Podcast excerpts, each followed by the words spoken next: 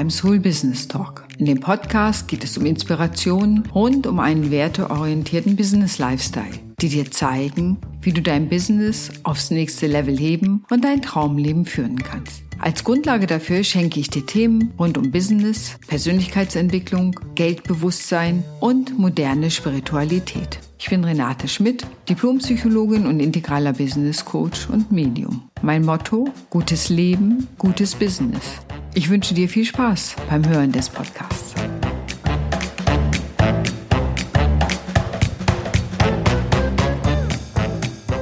Moin beim Soul Business Talk. Ich bin Renate Schmidt, Diplompsychologin, integraler Business Coach und Medium. Und ich freue mich, dass du heute dabei bist, denn heute geht es um die Psychologie der neuen Zeit. Wie du vielleicht weißt, bin ich Psychologin aus Leidenschaft, leidenschaftlich gern Psychologin. Ich freue mich immer auch nachträglich, dass ich mich über den zweiten Bildungsweg aufgemacht habe, um Psychologie zu studieren und studieren zu können. Da bin ich immer noch total happy mit. Und die Tage war ich auf einem Konzert von Herbert Grönemeyer und der hat einen Song, in dem eine Zeile ist, Zeit, dass sich was dreht.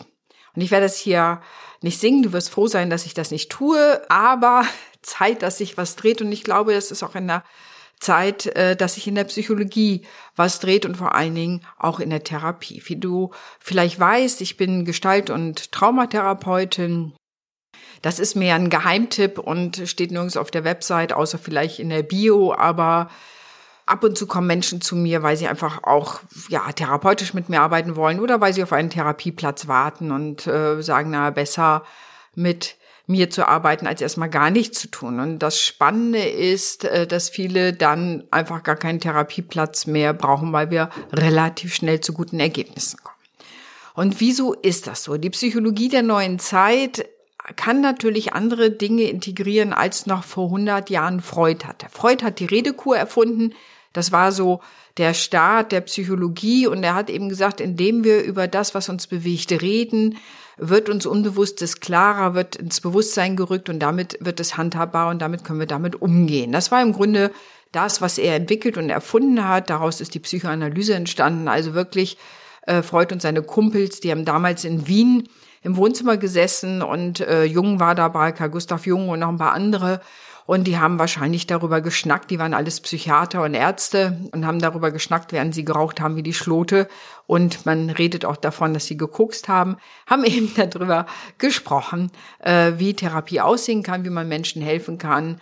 Und das war so der Start, überhaupt sich über solche Dinge nochmal auf einer anderen Ebene aus der Wissenschaft heraus Gedanken zu machen.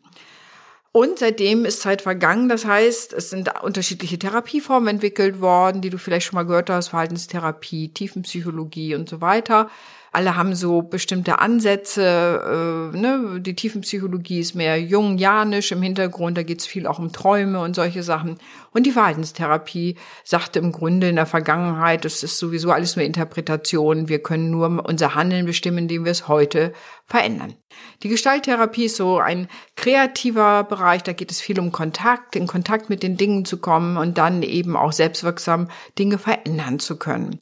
Das ist jetzt sehr kurz gefasst, aber im Grunde geht es in der Gestalttherapie darum, den Dingen auch eine Form, eine Gestalt zu geben. Super spannend. Ich liebe diese Therapieformen. Nicht umsonst bin ich es geworden. Es ist immer für die Freigeister unter den Psychologen, habe ich den Eindruck. Und Therapie hat sich natürlich verändert, Erkenntnisse haben sich verändert und auch mein eigener Weg hat sich verändert so, weil ich einfach erkannt habe, dass Erkenntnisse aus der Hirnforschung wichtig sind. Wie arbeitet unser Gehirn, wie wir das einbeziehen können in therapeutische Prozesse, in die Unterstützung von Menschen, aber auch, was kann auf der spirituellen Ebene passieren, was können wir da nutzen, um Heilungsprozesse voranzutreiben.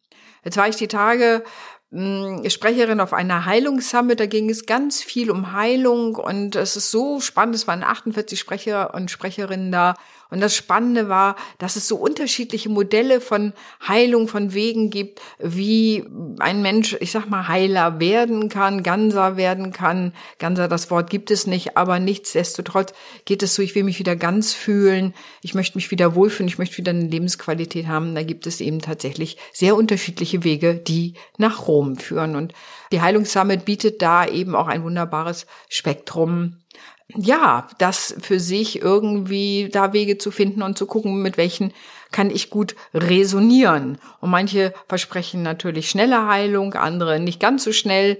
Heilung hat natürlich immer aber auch mit eigener Arbeit zu tun. Das heißt, das muss man sich auch klar machen, es ist nicht der Behandler, die Behandlerin. Damit ne, ist ein völlig anderes Konzept Ne, ich gehe irgendwo hin und der Behandler, die Behandlerin, die ist dafür zuständig, mich wieder gesund zu machen. Ich denke, Heilung der neuen Zeit und Psychologie der neuen Zeit ist eben mehr als nur Patient zu sein, der Erduldene oder die Erduldene, sondern selber auch aktiv zu werden. Ich denke, da hat sich auch was verändert, auch vom Verhältnis. Also im Konstruktivismus geht man davon aus, wir haben immer eine bestimmte Idee, was in bestimmten Räumen passieren kann und man geht eben in die Therapie und denkt, ich äh, werde da wieder heil gemacht und letztendlich ist es ein dialogischer Prozess und ohne den geht es nicht. Wenn ich nicht selber in die Selbstreflexion einsteige, dann kann die Therapeutin noch so gut sein, da wird sich so wenig bewegen, weil natürlich auch das muss ich ja üben, über mich selber nachzudenken und vielleicht auch neu über mich nachzudenken oder auch neue Wege für mich gehen zu können. Und das ist ganz wichtig, so neue Sachen, Energiemedizin zum Beispiel auch mit einzunehmen. Man kann auf energetischer Ebene machen. Ich arbeite ja auch auf spiritueller Ebene. Ich nutze äh, schamanische Methoden wie die Seelenrückholung, die Sandra Ingermann, die auch selber Psychologin ist, sehr wunderbar beschrieben hat. Also auch lange Jahre nutzt das Konzept so. Dabei ist, dass wir durch Kränkungen oder Verletzungen eben Teile der Seele abgesprengt werden. Und ich stelle mir das immer vor, wie die sitzen an einer Bushaltestelle, sind, äh, ne, wir sind immer einfach weitergefahren und dieser Seelenanteil sitzt noch an einer Bushaltestelle und kann da auch wieder abgeholt werden. Das finde ich ist sehr wirksam oder erlebe ich auch immer mit meinen, äh, mit den Menschen, die zu mir kommen, dass es total wirksam ist, wenn wir diese Seelenrückholung machen. Aber es geht noch mehr und da ist mein geheimer, so, ja, mein Vorbild ist Brian Weiss. Das ist ein amerikanischer Psychiater und äh, auch Therapeut. Und der bindet in seine Therapie äh, stellvertretende Rückführung, also Rückführung in frühere Leben mit ein. Sehr wirkungsvoll kannst du dir natürlich vorstellen, dass er am Anfang seine Fachkollegin da ziemlich in Verruf geraten ist. Und da haben heute auch noch Kolleginnen von mir Angst, dass sie, wenn sie sowas integrieren würden, einen schlechten Ruf hätten oder dass Leute das merkwürdig finden. Aber merkwürdig finden können Leute ja immer was. Ich selber habe wahnsinnig gute Erfahrungen damit. Ich bin selber erstaunt, so wie meine Klientinnen vorankommen über diese Rückführung, was für Erkenntnisräume sich darüber entwickeln und wie schnell auch manche Dinge dann sich deutlich verändern, wo ich als Therapeutin drauf gucke und denke, wow, da hätten wir ein Jahr für gebraucht. Und das geht einfach irgendwie anders und schneller. Also so geht es so Ängste und Zwänge. Habe ich mit den Rückführungen und den Seelenreisen total gute Erfahrungen gemacht bei psychosomatischen Beschwerden, also Schmerzen, Rückenschmerzen und diesen Dingen, woher kommt das? Aber auch bei Traumata natürlich Kränkungen, auch Kränkungen können traumatisch erlebt werden. Also all da, überall da, wo ich das Gefühl habe, da habe ich, bin ich aus meiner Kraft gekommen, da hat meine Seele Kraft verloren und das führt dazu, dass ich heute in bestimmten Situationen immer ja, ich sag mal, eine ähnliche Fallen tappe und irgendwie da nicht rauskomme. Immer falschen Griff tue, was die Arbeit angeht oder immer wieder Ärger im Kollegium kriege oder was auch immer so der Auslöser ist oder mir einfach die Lebensfreude aus dem Leben gewichen ist. Und da können eben diese die Psychologie der neuen Zeit wirklich helfen, dass man auf ganz anderen oder auch sehr unterschiedlichen Ebenen über die Redekur, die ja von Freud da erfunden wurde, hinaus, da gibt es eben deutlich mehr Möglichkeiten, Menschen zu helfen. Und natürlich reicht aus meiner Sicht nicht eine, wie ich das mache, stellvertretende Rückführung, sondern die lassen wir dann wieder in die Gespräche einfließen, die Erkenntnisse, die die Menschen daraus gewinnen. Was bedeutet das für sie heute? Also mir ist immer die Integration wichtig und was machen wir jetzt damit? Also nicht nur das wirkt an sich, sondern auch die Integration der Erfahrung. Was bedeutet das für mein heutiges Leben? Und ich denke, das ist die Psychologie der neuen Zeit, neue Dinge zu integrieren, neu darüber nachzudenken. Also das Konstrukt von Psychologie und am Ende auch Therapie neu zu denken. Was ist Heilung? Was sind Heilungswege? Was können wir da einbeziehen. Da ist heute eben auch über viel Forschung wahnsinnig viel möglich und meine eigenen Erfahrungen mit den Menschen, die zu mir kommen, sind immer wieder, dass ich selber aufstaunend da vorstehe. Und es hat was sehr Spielerisches und am Ende führt es in die Selbstwirksamkeit oder in eine Selbststeuerung. Man sagt zu Selbststeuerung, Selbstwirksamkeit ist die Kompetenz der Zukunft. Wenn man in immer komplexer werdenden Welten zurechtkommen will, muss ich mich selber gut steuern können. Ich kann das nicht mehr extern erwarten, dass mir da die Systeme oder im Außen viel Orientierung gegeben wird, sondern ich muss sozusagen aus mir heraus die Kraft schöpfen, auch kreativ mit sich verändernden Situationen umzugehen, da auch, wie es so schön heißt, situationselastisch zu sein und nicht starr und denken, die Welt muss sich an mich anpassen.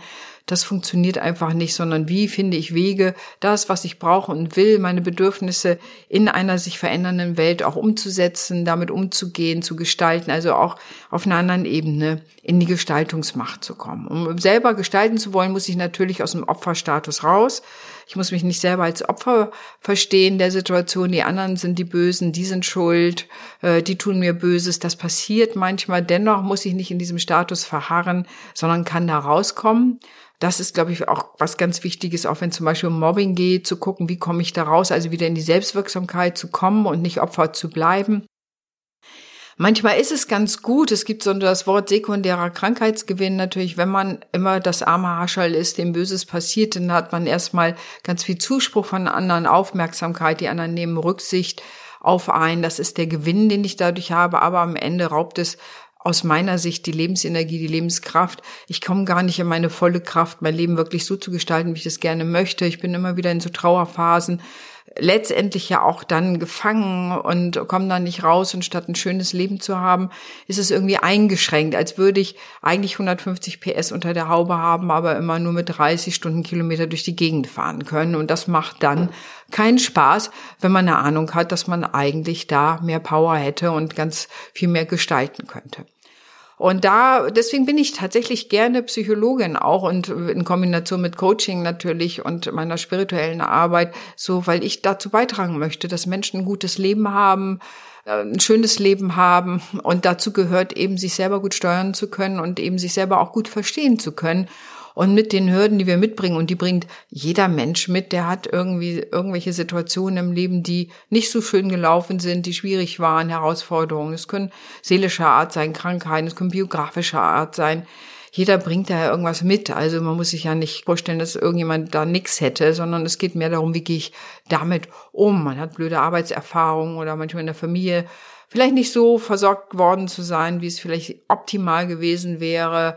Es gibt so viele Themen. Da gestern hatte ich wieder eine Klientin, wo ich herausstellte, sexuelle Gewalt in der Kindheit. Das schleppt sich natürlich durch und da immer wieder in die Selbstwirksamkeit zu kommen, in die eigene Kraft zu kommen. Dafür sind eben auch die Seelenreisen total super, aber eben auch auf spiritueller Ebene zu arbeiten, zu gucken, welche Erkenntnisse gewinne ich dadurch, um den Erkenntnisraum auch zu erweitern und zu gucken, okay, was heißt das für mein heutiges Leben? Was kann ich verändern? So dass ich wieder, ich nenne es so, ne, bildhaft, die Gestalttherapeuten sind immer so bildhaft, das Steuer meines Lebens wieder in die Hand zu nehmen. Ja, also ich möchte nicht auf dem Beifahrersitz sitzen, sondern möchte selber steuern können dann kann ich nämlich auch mitbestimmen, wohin die Reise geht oder zumindest Einfluss darauf nehmen. Und wenn immer eine Sperrung ist, dann finde ich trotzdem Wege, damit umzugehen. Und das ist mir, glaube ich, ganz wichtig. Also wenn du fragst, warum ist äh, so, ist das so? Ich glaube einfach, dass Menschen, wenn sie in ihre eigene Kraft kommen, erstmal sich selbst besser fühlen. Das ist einfach, wenn du so willst, ein Ego-Motiv, ne? einfach zu sagen, hey, ich fühle mich besser, es geht mir besser, ich habe ein schöneres Leben, ich kann mir das so einrichten, wie es mir gefällt, ich werde nicht getrieben von meinem Leben, sondern ich kann mein Leben selbst gestalten. Und das andere ist, meine Erfahrung ist, Menschen, die mehr in der eigenen Kraft sind, haben dann natürlich auch Ressourcen für andere über, für die Welt, für die anderen Menschen. Sie sind nicht so eng, sie müssen nicht das wenige, was sie haben, aus dem verteidigen, ähm, ne, was häufig zu auch Diskriminierung führt und so, sondern ich habe dann einfach eine andere Großzügigkeit, weil ich in mir eine Weite habe, eine Fülle habe.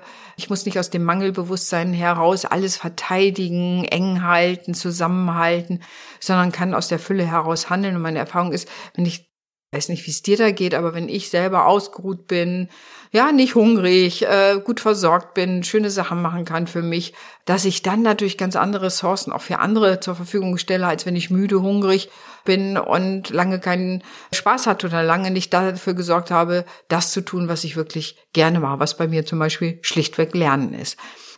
Dann habe ich natürlich weniger Ressourcen für andere zur Verfügung und vielleicht auch weniger Interesse, was bei mir nicht so ist, aber weniger Interesse für andere was zu tun. Aber Trotzdem kannst du dir es, glaube ich, selber vorstellen, wer müde ist, hat einfach nicht mehr so viel für andere. Und ich glaube, wir sind menschliche Wesen. Wir sind auch dafür geschaffen, für andere da zu sein, für unsere Umwelt Verantwortung zu übernehmen. Das kann manchmal mehr für die Umwelt, für die Natur sein, je nachdem, wo ich mich hingezogen habe.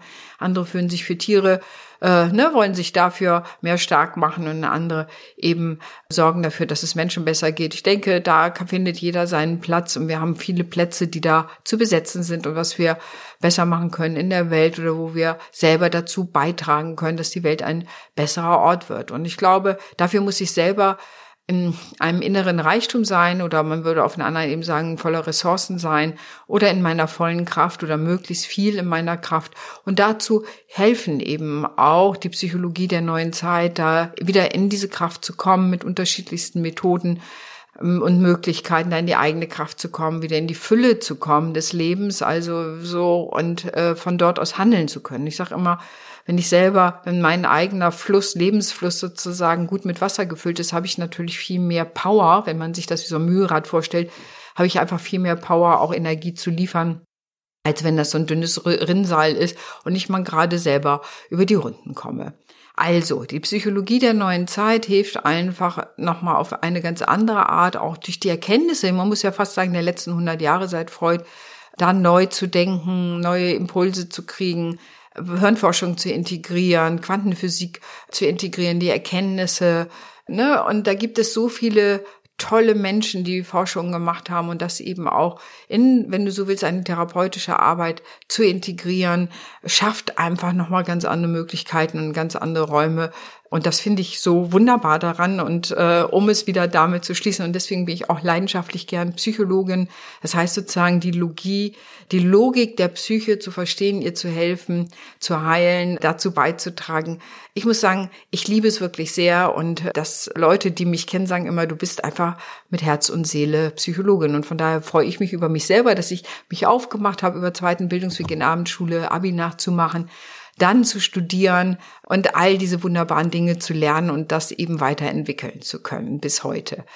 Ja, in diesem Sinne habe ich dich vielleicht mit meiner Begeisterung anstecken können. Wenn du Menschen kennst, für die dieser Podcast interessant sein könnte, würde ich mich freuen, wenn du es einfach weiterempfiehlst. Und ansonsten danke ich dir fürs Zuhören und wünsche dir noch einen ganz fantastischen Tag. Deine Renate.